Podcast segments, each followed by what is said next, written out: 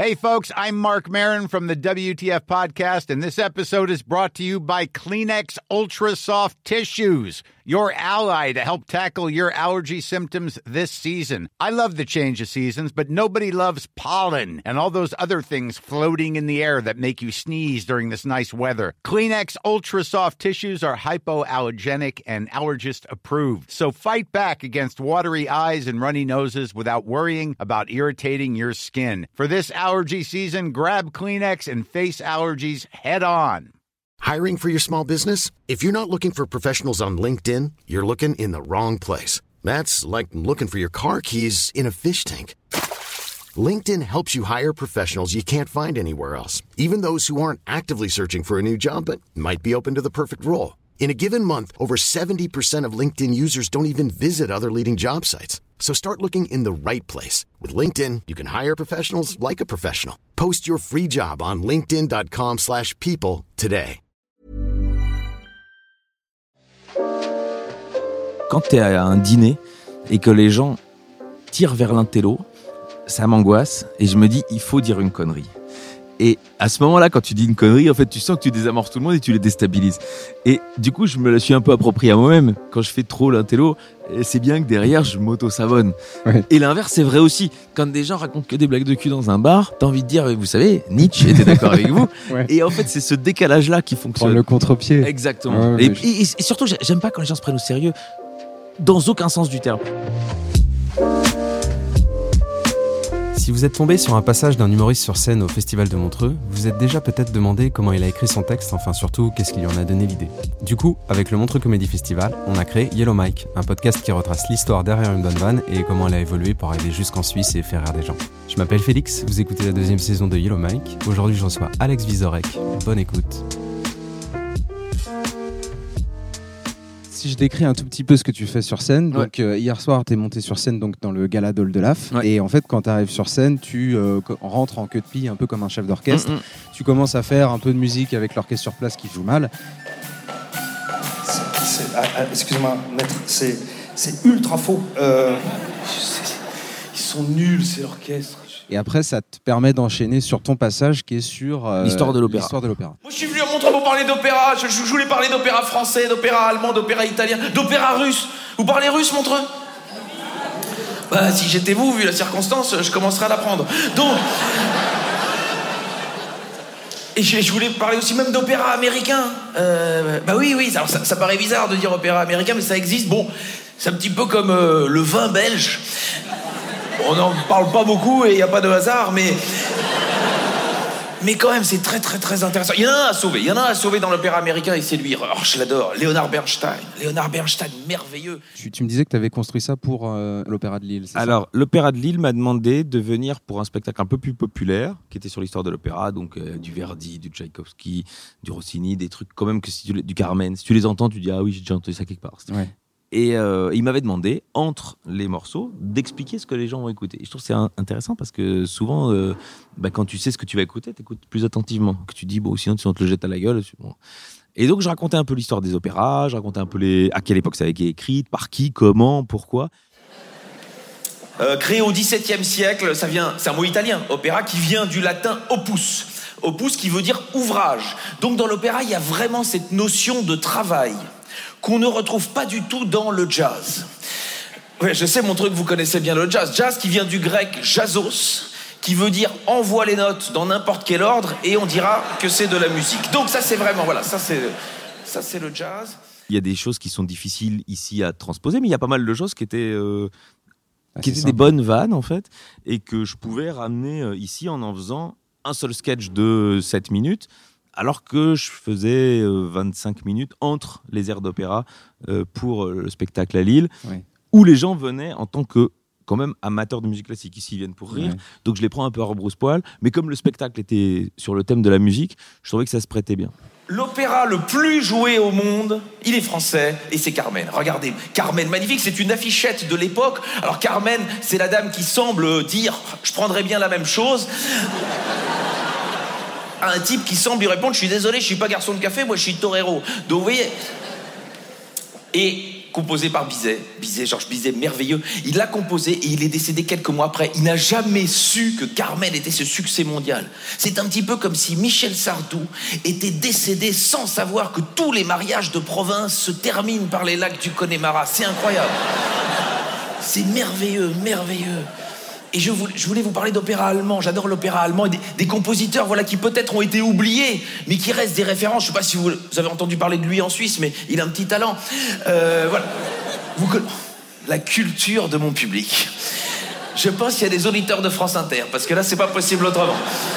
Tout de suite, ils m'ont reconnu Mozart. Merveilleux, merveilleux. C'est un portrait de Mozart. Bon, en fin de carrière. Euh, moi, si tu regardes les passages à Montreux, il y en a un sur l'art, qu'on- Oui. dont on parle beaucoup, parce qu'il y a des profs d'art qui l'utilisent pour euh, inaugurer leur classe en début d'année. Ils disent bah, Regardez l'art moderne, ça peut aussi être ça. Ça ça m'a hyper touché quand ils ont fait ça. Mais c'est beaucoup avec euh, des projections. Moi, je trouve que c'est important dans, mon, dans ma façon de créer que- qu'on voit des trucs quand je parle. Et donc, quand je parle des compositeurs, je trouve que c'est bien. Wagner, c'est bien de voir sa gueule. C'est ça. D'ailleurs, c'est marrant. Et donc sur l'écran géant, à chaque fois que tu parles d'un compositeur, on voit son Voilà. visage, sa peinture. L'opéra allemand, évidemment, je ne peux pas passer outre. Une autre grande star, voilà Richard Wagner, hein, qu'on voit ici un jour où il était plutôt de bonne humeur. Il n'y a pas grand chose parce qu'à l'époque il n'y avait pas beaucoup de photos. Et je crois qu'il y a une ou deux, photos de Wagner et, il bon, il tire la gueule parce qu'à l'époque ils tiraient tous la gueule parce qu'il y avait une photo à faire donc ils se concentraient. Et c'est vrai que je dis qu'il est dans un bon jour. Tout le monde sait que la musique de Wagner elle est plutôt, plutôt euh, pas marrante. Donc ça marche. Et, et- et la Traviata, la Traviata, c'est lui, c'est Giuseppe Verdi. La Traviata, c'est l'histoire d'un homme qui tombe amoureux d'une prostituée qui se révèle être atteinte de la tuberculose. En gros, c'est Pretty Woman sous respirateur artificiel. Ça, c'est la Traviata. Magnifique, magnifique histoire. L'opéra italien, très vaste. Vraiment dans ta, dans ta manière de réfléchir, c'est que tu vas prendre des sujets, par exemple l'opéra, euh, l'art, euh, la mort dans ton nouveau spectacle, ou l'écologie, qui, sont, qui paraissent des sujets assez sérieux et sur lesquels il y a des gens qui ont vraiment réfléchi très sérieusement euh, à, à tous ces process-là.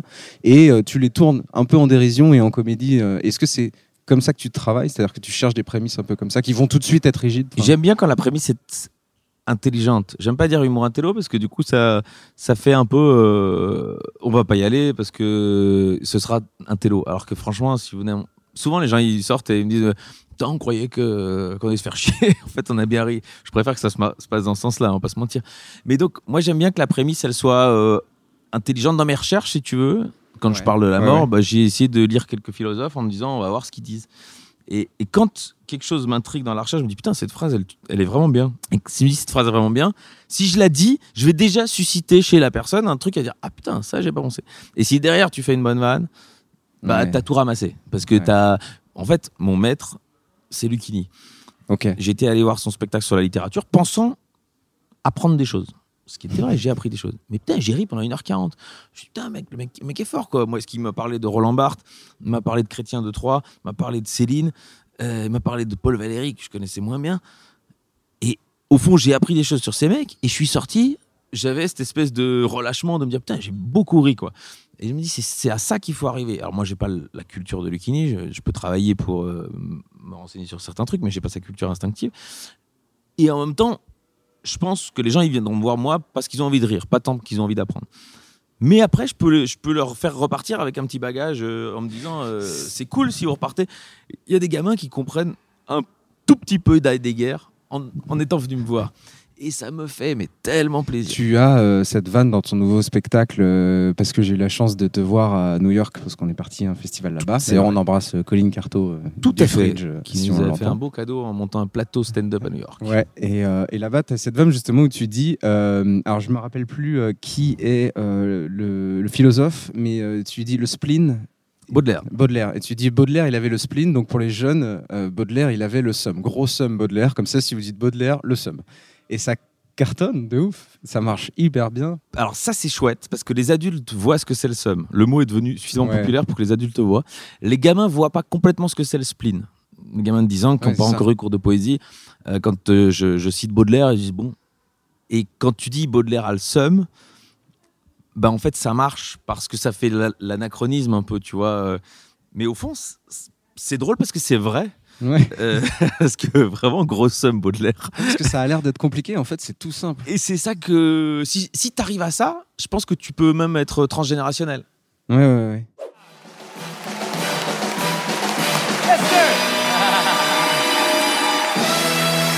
Bonsoir Montreux Je suis belge. Voilà, les premiers rires. Euh, non, mais c'est la règle parce que je joue beaucoup mon spectacle en France et je commence tous mes spectacles en disant je suis belge parce que j'ai l'impression qu'ils nous pardonnent pas mal de choses parce qu'ils sont persuadés qu'on n'a pas toutes les frites dans le même sachet. Bon, alors moi je leur dis, je leur dis, amis français, posez-vous la question, c'est peut-être vous qui avez trop de mie dans la baguette. Rassurez-vous, je vais pas faire 5 minutes sur la baguette. hein. Euh, ça c'est déjà fait. Oui, d'ailleurs, on va se mettre d'accord. Quand moi je dis posez-vous la question, vraiment, vous, ce soir, faites ce que vous voulez. Vous allez voir, moi, pendant le sketch, moi j'aime bien comme ça poser des grandes questions, mais parfois je me fiche de la réponse. C'est ma part de féminité.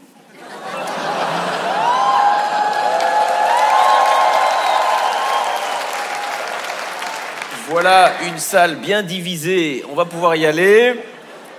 Malraux a dit, ça, ça te calme tout le monde. C'est terrible. À Paris, ils me disent toujours oui, le Belge, tu es arrogant, tu nous attaques comme ça avec Malraux. Et là, je les rassure immédiatement. Je leur dis oulala, non, vraiment, l'arrogance, c'est pas un défaut de chez nous. À Paris, ça ne rit jamais à ce moment-là. C'est le manque de recul. C'est le manque de recul. Malraux a dit l'art est le plus court chemin de l'homme à l'homme. Et que moi j'avais envie de vous rencontrer, de vous connaître, eh bien j'ai décidé que pendant 10 minutes on allait parler d'art. Et je vous demanderai bien sûr de tempérer l'enthousiasme.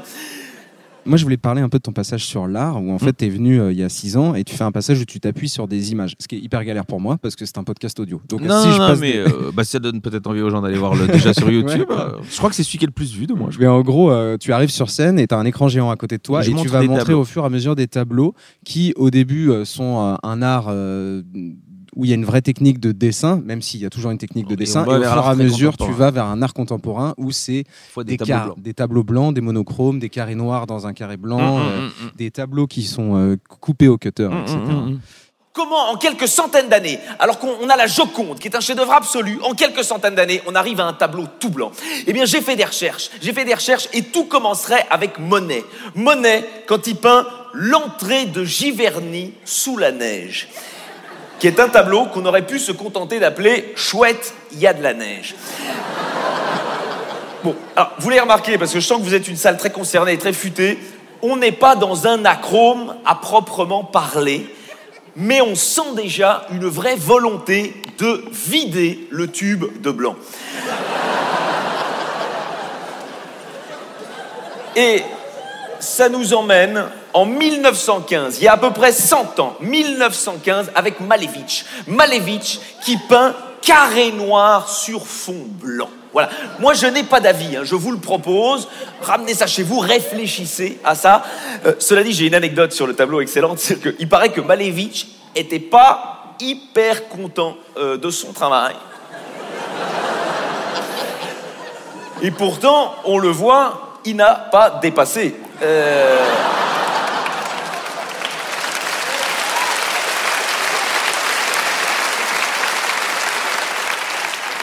Alors, qu'est-ce qu'il a fait?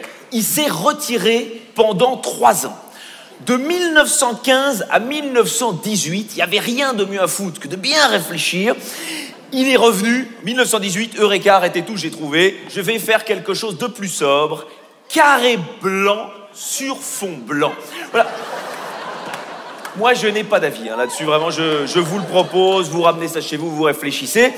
Et donc, quelques dizaines d'années plus tard, Manzoni, le gars du tableau tout blanc, il le voit, ce tableau, il se dit, c'est con, il a oublié de peindre le carré, je vais me sacrifier.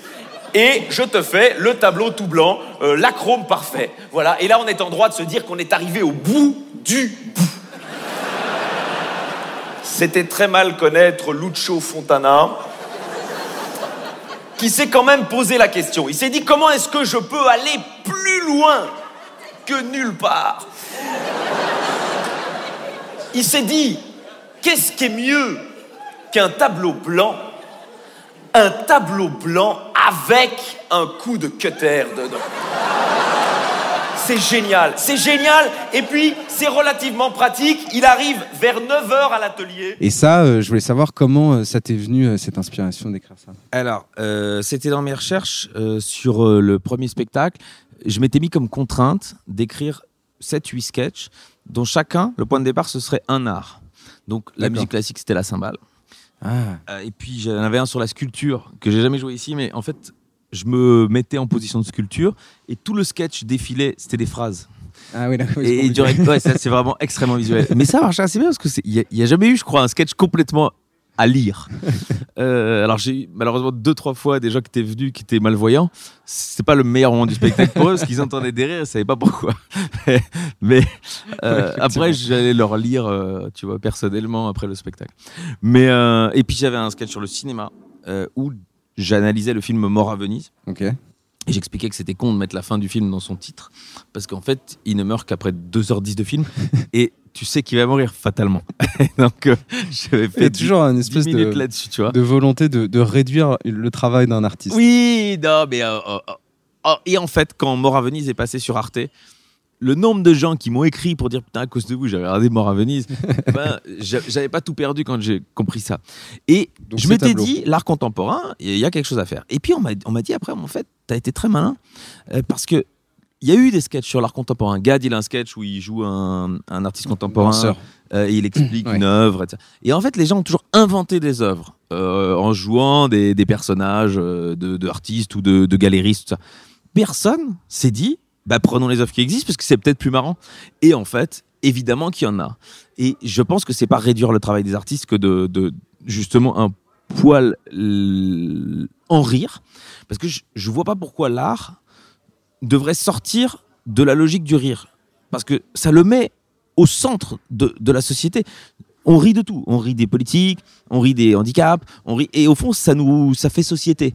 Pourquoi l'art doit s'exclure de ça Et il y a des gens qui m'ont dit, en fait, euh, ça nous a déculpabilisé d'aller au musée. Ben oui. On pensait que c'était pas pour nous.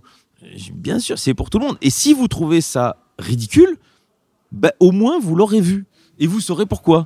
Mais en plus, ce sketch, il est quand même assez particulier parce que moi, je me souviens, j'étais dans les backstage quand tu as fait euh, ce, sketch. J'étais faisais making of à l'époque.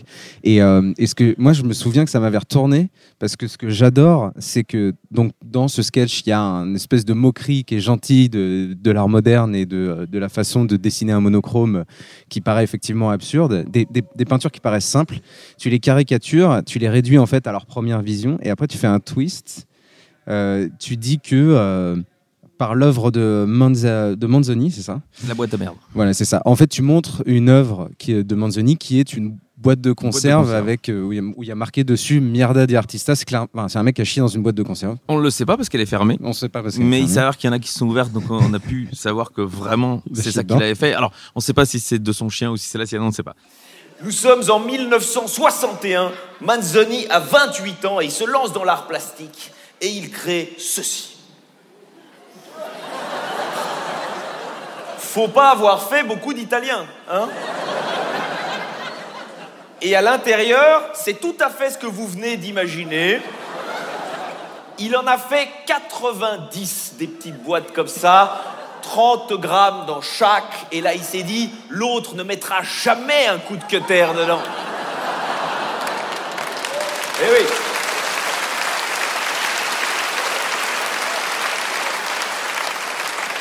Et, donc, bon, à la dernière vente, parce que ça se vend entre collectionneurs d'art, il y en a une de ces boîtes qui est partie, c'était il y a 2-3 ans, à 120 000 euros. 30 grammes, 120 000 euros. Le caviar à côté, c'est de la vache qui rit. Alors, moi, je, moi, je n'ai pas d'avis là-dessus. hein. Moi, je dis juste, pensons-y. Et je dirais même, pensons-y en tirant la chasse. Bon, il faut aussi dire que de temps en temps, je rencontre un spécialiste de l'art moderne et il vient me voir et il dit oui, votre spectacle c'est amusant, euh, mais on sent que vous ne connaissez pas grand-chose à l'art moderne. J'ai dit ah bon? Il dit l'art moderne, ce qui compte, c'est pas tant l'œuvre, c'est d'avoir eu l'idée. Et ça, c'est vrai, il fallait quand même solidement l'avoir eu cette idée-là, parce que je dirais que techniquement, c'est pas exagérément compliqué. On peut tous y arriver. Voilà déféquer dans une boîte de conserve, à moins, vraiment, une grosse overdose d'imodium, je pense on va tous y arriver. Et ça pose une vraie question, cette œuvre-là, la question de est-ce qu'on peut tous être artistes? Ou, ou alors, ou alors tout l'art de ça, ce serait de, de faire croire à tout le monde qu'il peut être artiste. Oh putain. Excusez-moi, je vais prendre un dafalgan. Alex Vizorek Alex Mais en fait, il a vraiment ven- vendu, à l'époque donné, parce que personne n'en voulait, euh, il a fait 90 boîtes où il y a marqué merde d'artiste dessus. Ouais, ouais, ouais. Et, Ils se sont vendus 120 000. et qui euh, après se sont vendus très très cher parce que c'est assez rare et puis c'est un artiste important. Et je trouve ça fascinant parce qu'il est arrivé au bout et c'est là où je dis en fait, est-ce que c'est pas nous qui sommes cons euh, et eux qui sont très intelligents Et je trouve ça. que pour moi, c'est ça le questionnement de l'art, c'est que euh, tant que tu t'interroges, pourquoi le mec il a pas un tableau blanc? Parce qu'évidemment, pratiquement c'est facile à faire. hein. Pourquoi il l'a fait Pourquoi il l'a fait à ce moment-là Pourquoi dans les années 60, quand euh, euh, il y a Warhol, eh ben en face t'as un mec qui peint des... enfin, non, Warhol arrive après, mais euh, ça raconte un truc. Et il faut dépasser l'idée de dire c'est juste blanc. Après, je trouve qu'il faut rire avec. Et comme tu dis, je, je m'en moque gentiment parce que j'aime ça vraiment. Et il y a des artistes contemporains qui sont venus me dire mais pourquoi vous faites ça? Ouais. et je dis, mais j'aime l'art. Et ça les a dé- déstabilisés. Ils m'ont dit, mais c'est vrai? Je dis, mais oui, j'aime l'art. Et Ah, j'ai acheté de l'art après. Tu vois. Je trouve que justement, quand tu regardes ce sketch, tu as envie d'aimer l'art parce que ta phrase de fin, c'est Ça me fait Est-ce qu'on peut tous, est-ce qu'il a voulu dire, est-ce qu'on peut tous être artistes? Ou alors tout l'art de ça, ce serait de faire croire à tout le monde qu'il peut être artiste. Et ce que j'aime bien, c'est que tu le dis ça, mais tu le dis pas de manière condescendante, comme si tu nous jetais à la Mhm. gueule quelque chose. Tu prends aussi conscience de ce que tu es en train de dire. Et tu dis, oh, il me faut un doliprane. Ouais. Et tu finis comme ça. Non, mais c'est intéressant parce que du coup, ça Ouais. permet de te mettre au même niveau que nous, en tant que public, où on a l'impression d'avoir l'air con d'un coup. Parce qu'en fait, on se dit, putain, on vient de se moquer d'un truc où au final, le mec était beaucoup plus intelligent que moi. Et C'est pas mal, ça. et en même temps, ça nous ressort du truc en se disant Ah ouais, je l'avais pas vu comme ça, du coup, c'est stylé, quoi. Ah Bah, je te remercie d'avoir re- reçu comme j'avais envie de le donner. Et effectivement, à Montreux, j'arrivais en bout de, de, de, de mon spectacle, donc j'avais beaucoup joué et je, je le maîtrisais un peu mieux. Et je suppose qu'on va être écouté par pas mal de, de gens qui ont envie de faire ce métier. Ouais. ce sketch et ce spectacle, au début, mon problème, c'était l'arrogance. Les gens pensaient que je venais leur expliquer quelque chose avec, euh, en étant au-dessus d'eux.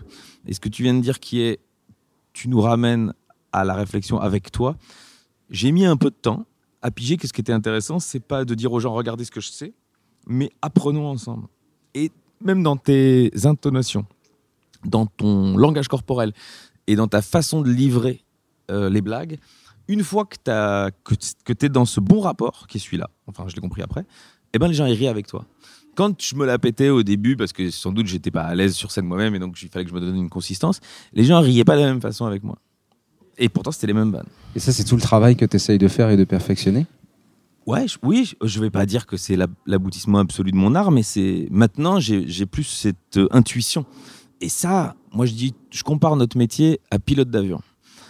Parce qu'une fois que tu as le diplôme de pilote d'avion, tu sais faire décoller et faire atterrir un avion, a priori. Ouais. Et une fois que tu es monté un peu sur scène, bah, tu sais monter sur scène et tu sais dire ton texte. Mais tu n'es vraiment bon que quand tu as des heures de vol. Parce que s'il se passe quelque chose, tu sais réagir en gardant ton calme et en gérant le truc. Quand tu commences, t'es assez vite angoissé par les choses. C'est-à-dire qu'à un moment, si ça rigole pas après deux blagues ou ça rigole d'habitude, tu accélères, tu, tu, boules, tu, tu te prends trop au sérieux. Du coup, tu casses la mécanique. Et une fois que tu as maîtrisé ça, tu dis ok, c'est pas grave. On continue, on est dans un trou d'air et on va le passer tranquille. Mais ça, il faut. En fait, ça s'apprend pas. Et c'est en ça que, sans doute, on est meilleur aujourd'hui. Euh, que, heureusement qu'il y a 10 ans.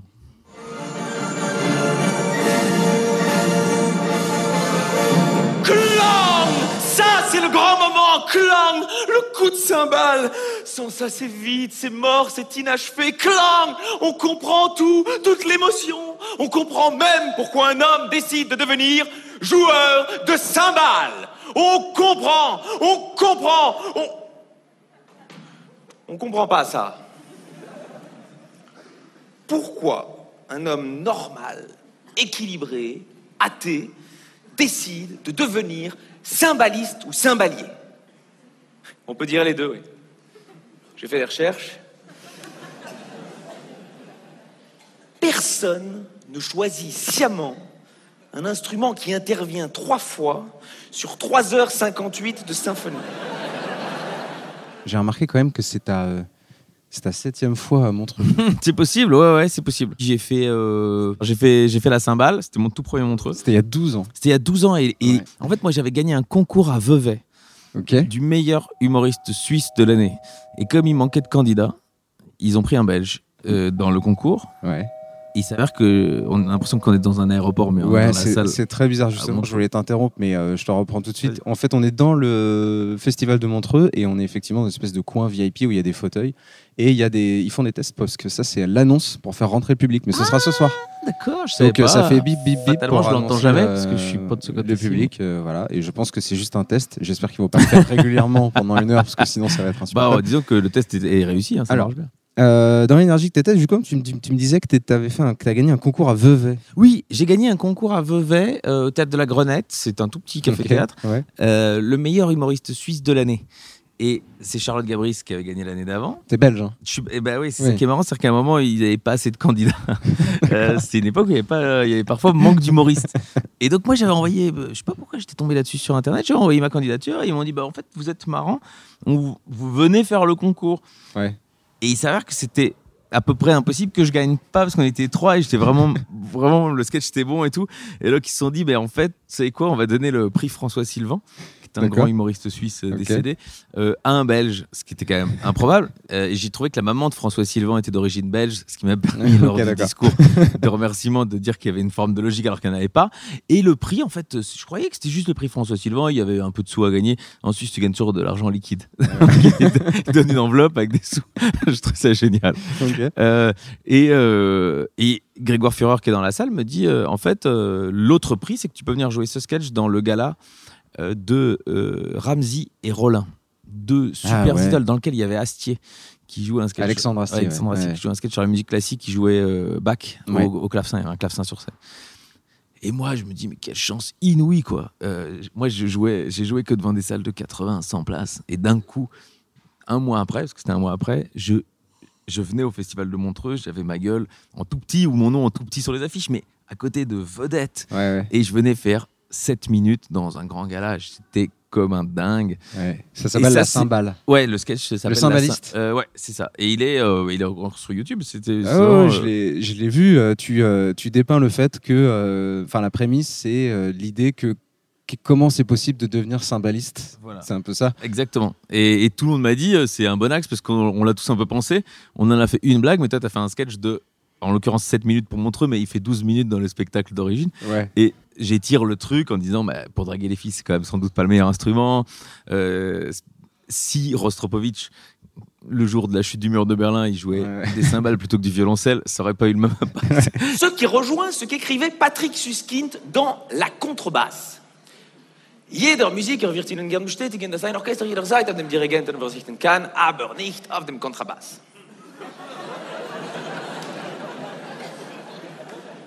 On peut dire la même chose pour les cymbales. Ce qui nous conduit à la grande question que nous allons nous poser ensemble. Attention, concentration, c'est la minute culturelle. Des cymbalistes, est-ce qu'il y en a des meilleurs que d'autres?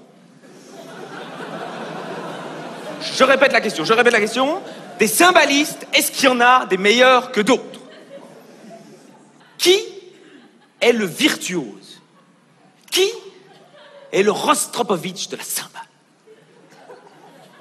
Mieczysław Rostropovitch, c'est cet immense violoncelliste russe, connu pour avoir joué le long du mur de Berlin quelques jours après sa chute. C'est extrêmement émouvant. Nous sommes le 11 novembre 1989. Il est au pied du mur et il joue Bach.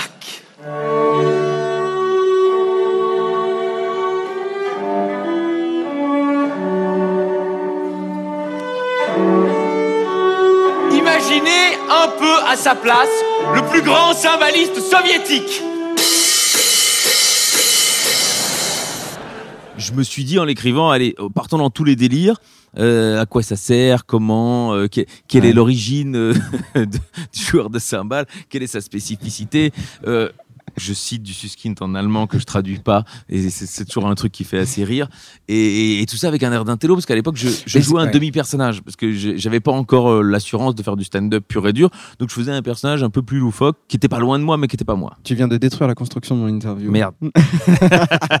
en une phrase, c'est exactement ça que je voulais te dire en fait. C'est que, on a l'impression qu'il y a 12 ans, Ouais. euh, vu que tu arrives, vu que je on, est en audio, t'as vraiment ouais. ce cravate, euh, cravate noire, euh, chemise blanche et même as un dialecte euh, où euh, tout est très, euh, comment tu dis, articulé, Ouais. où ça fait tout de suite très intello, très premier de la classe quoi. Alors- et est-ce que c'était un c'est ce personnage que tu joues, mais qui est un peu toi aussi, Mais quoi, non? Ce personnage était en stand-up, si tu veux. C'est-à-dire qu'il Ouais. s'adressait au public et tout, mais c'était quand même un personnage. Euh, et petit à petit, j'ai- trouvé plus d'aisance, donc j'ai un peu décroché de cette élocution, de, de je mettais moins de gel dans mes cheveux, j'ai enlevé les lunettes, j'ai enlevé la cravate, je suis un peu devenu plus moi-même. Et les quelques passages que tu vois après, euh, notamment celui sur l'écologie, Ouais. le gars-là, je crois que c'était Thomas Wiesel et Fari. Oui. C'était un gars-là stand-up. Et Thomas Wiesel m'appelle et me dit Ça c'est quand tu as fait l'écologie, Ouais, il y a trois ans. je- Ouais. Merci. Et Thomas Wiesel m'appelle et il me dit écoute, on aimerait bien t'avoir dans notre gala. Moi, je suis flatté parce que c'est deux personnes que j'aime bien et que je trouve hyper talentueuses. Et ils m'ont dit mais la seule contrainte, c'est que c'est un gala stand-up, donc tu vas faire du stand-up. Et je t'interdis de projeter quoi que ce soit. et j'ai dit, ok, tu sais quoi, défi relevé. Et donc, je suis allé dans quelques comédie clubs faire du pur stand-up, parce que je, je crois savoir faire aussi, tu vois, Ouais. mais quand même dans mon style et tout. Avec Martin Luther King. Oui, oui, oui, mais je me suis trompé apparemment, c'est Martin Luther qui a dit ça. Il y a des gens qui m'ont écrit pour me dire que la citation était fausse, mais elle est beaucoup répertoriée comme Mais ça c'est ton public ça. Ouais, c'est pointu, c'est pointu.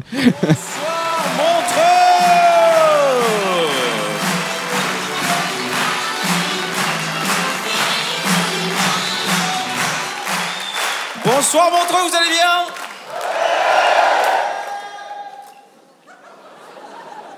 Martin Luther King a dit Toujours important de commencer avec quelqu'un de plus brillant que soi. Pour la plupart des humoristes, assez facile à trouver. Euh, moi, j'ai un peu ramé.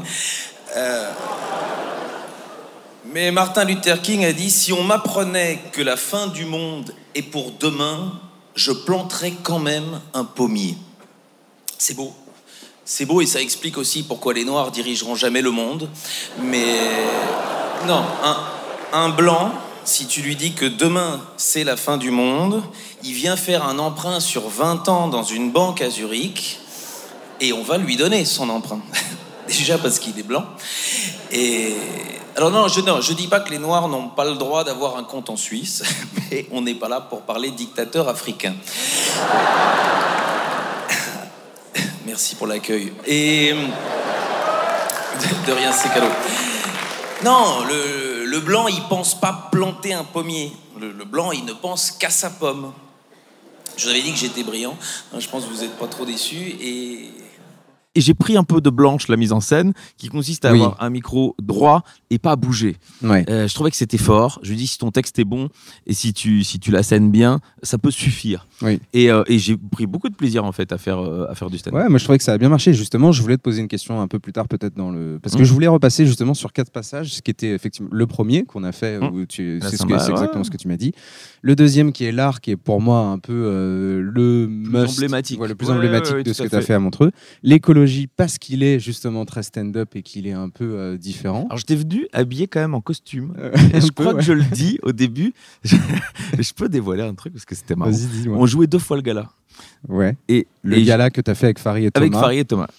Et donc, ils avaient rien demandé dans mon texte et tout. Et, euh, et on arrive, et je fais mon sketch, et vraiment, je veux me moquer un peu des stand-uppers, mais gentiment, tu vois. Je Ouais. dis, écoutez, je suis désolé, je suis bien habillé, ça doit vous choquer. Parce qu'évidemment, le stand-upper aime bien arriver comme, comme il était dans la rue, Non, et ça fait partie du, du, du truc. Et je dis, je suis désolé, je vais aussi vous raconter les trucs intéressants, ça va peut-être vous surprendre. Et, et en fait, je trouvais que c'était une vanne, parce que je pense évidemment que les stand-uppers disent des trucs intéressants, mais dans le personnage un peu Ouais, alors, t'as ce côté-là. arrogant. Un peu arrogant, Mais je me condescendant. suis dit, je vais- euh, je vais- sur je vais lequel raconter cette joues, blague. quoi. Mais qui fait partie aussi de tes- ta puissance comique. J'espère, oui, Bah que oui. les gens savent que si tu vois, si tu m'écoutes un peu de- à gauche à droite, tu vois que normalement c'est pas ça que je dégage. Ouais. Mais ici, c'était pour me trouver une consistance par rapport à tous ces stand-uppers, on sait le métier. Et ils m'ont convoqué entre les deux Et gars-là disant, euh, pourquoi tu dis ça? Mais j'ai dit C'est c'est une blague. Oui, je te jure. Ah. J'ai dit c'est une blague, les gars. Ils disent, ouais, mais non, mais tu te moques des stand-uppers. euh, tu le- Je dis mais non, mais j'ai dit c'est une blague. Mais pourtant, un scène de peur de base se moque de tout Mais le monde. ce que je leur ai dit Et Thomas m'a dit non mais t'as raison, on est con. c'est. Et Farid m'a dit bah dis ce que tu veux. Euh, mais je, dis, mais- je voyais bien que ça les énervait. Et, et- et en fait, euh, ils, ils avaient pas tort hein, parce que tu vois, je désamorçais pas. Et je crois qu'à alors à la deuxième, peut-être c'est celle qui est filmée, euh, je désamorce un peu en disant que c'est moi qui est con. Parce qu'évidemment, dans, dans ces blagues-là, quand tu fais passer les autres pour des cons, ça peut être marrant. Mais il faut quand même un moment qu'on estime que c'est toi qui est con. Et je pense que c'est ça là, une bonne règle du stand-up. Moi j'aime bien quand c'est nous qui passons pour l'idiot. Ouais, mais c'est- une force euh, importante, mais je trouve que tu le fais justement hyper bien parce que tu as un langage articulé, hein, des habits qui font que tu as, un côté hyper intellectuel, mais dans ce que tu racontes, t'es pas tout le temps euh, sur une force intellectuelle. Et d'ailleurs, tu as une phrase dans l'écologie qui, moi, je trouve résume vachement bien euh, ce que tu fais et que j'adore. C'est on va parler, euh, je parle de Martin Luther King et de finition buccale. Euh, ça résume bien mon, mon travail. Quoi. Non, alors je me suis renseigné pour le, le gala ce soir euh, sur les actes écologiques. Et figurez-vous qu'il y a une étude suédoise qui est sortie il y a un mois et demi qui dit que l'acte le plus écologique, c'est ne pas avoir d'enfants.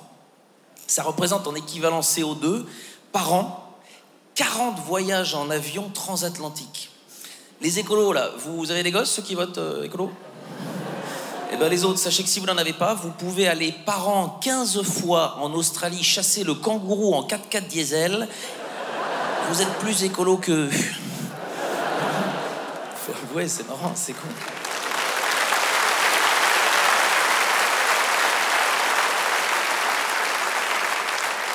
Après, je dis pas cette étude, elle est plutôt intéressante parce que euh, moi, par exemple, euh, je pratique beaucoup la finition buccale. Euh, oui, mais ça fait de moi un écolo et je le savais pas, si vous voulez. Euh, le sketch est bien équilibré parce que je parle de Ma- Martin Luther King, mais aussi euh, je parle de la finition buccale. Euh, donc voilà, de temps en temps, on va apprendre quelque chose et puis de temps en temps, je glisse une petite blague de cul pour récupérer tout le monde.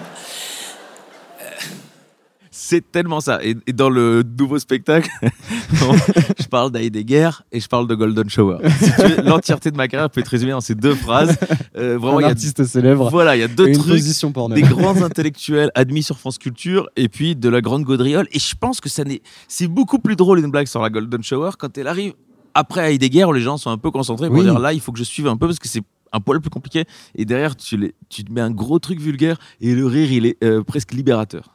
Mais est-ce que ça, justement, c'est quelque chose que tu as bossé ou, en- ou entre guillemets, c'est venu avec le temps ou c'était tout de suite quelque chose qui te plaisait dans la manière de faire de la comédie sur scène? Euh, je crois que c'est quelque chose que j'ai un peu vécu intérieurement. C'est-à-dire que quand tu es à un dîner et que les gens tirent vers l'intello, ça m'angoisse et je me dis, il faut dire une connerie. À ce moment-là, quand tu dis une connerie, en fait, tu sens que tu désamorces tout le monde et tu les déstabilises. Et du coup, je me la suis un peu approprié à moi-même. Quand je fais trop l'intello, et c'est bien que derrière, je m'auto-savonne. Ouais. Et l'inverse, c'est vrai aussi. Quand des gens racontent que des blagues de cul dans un bar, t'as envie de dire, vous savez, Nietzsche était d'accord avec vous. Ouais. Et en fait, c'est ce décalage-là qui Prendre fonctionne. le contre-pied. Exactement. Ouais, et, je- et- et surtout, j'ai- j'aime pas quand les gens se prennent au sérieux. Dans aucun sens du terme. Ceux qui se prennent au sérieux et qui disent non, mais ça, je suis au-dessus Ouais, de ça, ouais. ça m'énerve. Et ceux qui, sont des, qui font les gros beaufs, alors qu'en fait, tu, tu, tu- tu peux leur dire, mais en fait, tu savez, euh, on n'est pas loin. Parmi les grands philosophes, parmi les grands intellectuels, il y a des, il y a des beaufs aussi, en fait. Et, et- et- et là, le, ne croyez pas que c'est deux mondes séparés. Et moi, j'aime bien être là. C'est marrant. Je, je veux pas faire chier, faire mon intello et tout, mais on, Mais dirait, si. on dirait Bergson. J'adore. je le citais dans le premier spectacle. Tu vois. Ouais, bien sûr. Parce qu'il parle de ça, il parle justement de la rigidité. Il dit que quelqu'un qui se prend un poteau dans la rue, c'est drôle, mais si c'est un banquier, c'est plus drôle que si c'est un SDF. Parce que Alors, plus la personne est rigide, Bien sûr. plus tu vas euh, entre mécanique, euh, un peu pour interpréter, pour dire socialement que euh, qu'il a été trop loin, qu'il a été trop rigide, qu'il a été trop droit, et le ramener dans le groupe. Il y a c'est rien de plus drôle qu'un mec qui tombe, hein. ça c'est Ouais, sûr et ça. certain. Mais c'est toujours plus drôle si c'est quelqu'un qui, dans la hiérarchie sociale, Ouais. est plus haut. Bah ouais. Euh, ben ça, euh, c'est le sketch, de, sketch culte, c'est le sketch d'Alexandre Astier sur la, la physique Oui. quantique. C'est aussi ce genre de truc qui m'a dit- qui m'a donné Ça, envie. ra- ça te rapproche finalement. Ouais, moi j'adore Ouais. ça. Je veux dire, évidemment que euh, on est héritier de ça. Quand j'ai vu ce sketch, j'ai dit qu'est-ce que c'est drôle parce qu'il raconte vraiment ce que c'est la physique quantique. Il explique un peu ce que c'est et, et il parle des, des- des limites. Donc il y a vraiment des codes. Tu sens qu'il a, il a des, en tout cas, il a fait des recherches sur le côté scientifique. Et après, il fait des blagues euh, de potache Ouais. euh, en disant que tel ou tel chercheur a une vilaine coupe de cheveux. Je trouve ça tellement drôle. C'est marrant parce que j'ai toujours, je finis toujours mes podcasts en posant la question euh, si jamais il y a quelqu'un à Montreux qui est passé à Montreux que tu aimes ou que tu as envie de, de, de mettre à la fin de, de ce podcast-là, qui tu mettrais? Mais là, j'ai envie de dire, euh, ça tombe sous le sens avec Astier. T'imagines le premier Montreux que je fais, on me dit parmi les invités du gala Roland Ramsey, il y a un autre mec qui va faire un sketch sur la musique classique. Ah, Ouais. c'est qui dit, c'est Alexandre Astier. je dis, oh merde, coup de bol, je crois que je passais avant lui. Donc, mais il fait euh, là les prémices de son Ouais, spectacle ouais. sur Bach.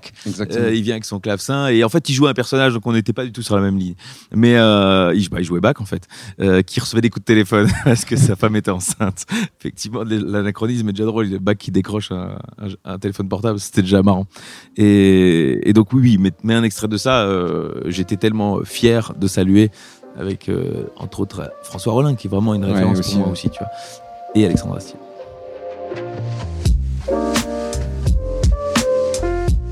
Bon, évaluation du nouveau. Le nouveau. Te- Ouvre tes esgourdes, les autres vous grattez, je veux pas vous entendre. Alors, l'oreille absolue, tu l'as, tu l'as pas. Il sait pas. Qu'est-ce que c'est comme note ça? Do, tu l'as pas. Ça, déjà de ce point de vue-là, t'es tranquille. Ensuite, là, taisez-vous les autres. La ferme, la ferme. Alors là, on a affaire à une montée d'escalier, non, diatonique. Là, une descente d'escalier non plus, chromatique. Ensuite, ça, cet enchaînement d'accords là, 2-5, 2-5, ça s'appelle une marche d'escalier, toujours pas. Donc harmonique. Euh, dans une fugue, le premier truc qu'on expose, c'est le, on l'a dit tout à l'heure, le, il sait pas, le sujet. Ensuite, quand on reprend le sujet à la carte au-dessus, ensuite, ça s'appelle le. La réponse. Bon, il sait pas. Très bien, donc euh, bien, bien, bien, bien. Bilan de l'évaluation, donc, euh, je te garde, hein, je te garde. Pour une raison extrêmement simple, je n'ai absolument pas les moyens de m'asseoir sur du pognon en ce moment. Voilà, que ce soit très clair, le Kapellmeister, il est pendu par les noyaux. hein. Euh, les gars visitent la cabane toutes les deux semaines pour piquer le mobilier. Encore heureux qu'il nous ait laissé la, babasse. Peut-être que le cours prochain, on sera obligé de les faire en tapant des mains, Jean du sifflet. Merci beaucoup d'avoir écouté ce podcast jusqu'au bout. Si l'artiste que vous venez d'écouter vous a plu, sachez qu'il passe certainement sur scène pas très loin de chez vous bientôt, donc euh, profitez-en pour aller le voir en vrai, c'est quand même vachement plus sympa que de l'écouter en podcast. Et moi, bah, je vous remercie vraiment pour votre fidélité, et puis je vous donne rendez-vous dans deux semaines avec un nouvel invité. Allez, bisous Small details are big surfaces. Tight corners are odd shapes. Flat, rounded, textured, or tall. Whatever your next project, there's a spray paint pattern that's just right. Because Rust new Custom Spray 5 in 1 gives you control with five different spray patterns. So you can tackle nooks, crannies, edges, and curves without worrying about drips, runs, uneven coverage, or anything else. Custom Spray 5 in 1. Only from Rust Even on a budget, quality is non-negotiable. That's why Quince is the place to score high-end essentials at 50 to 80% less than similar brands. Get your hands on buttery soft cashmere sweaters from just 60 bucks, Italian leather jackets, and so much more. And the best part about Quince, they exclusively partner with factories committed to safe, ethical, and responsible manufacturing. Elevate your style without the elevated price tag with Quince. Go to quince.com slash upgrade for free shipping and 365-day returns.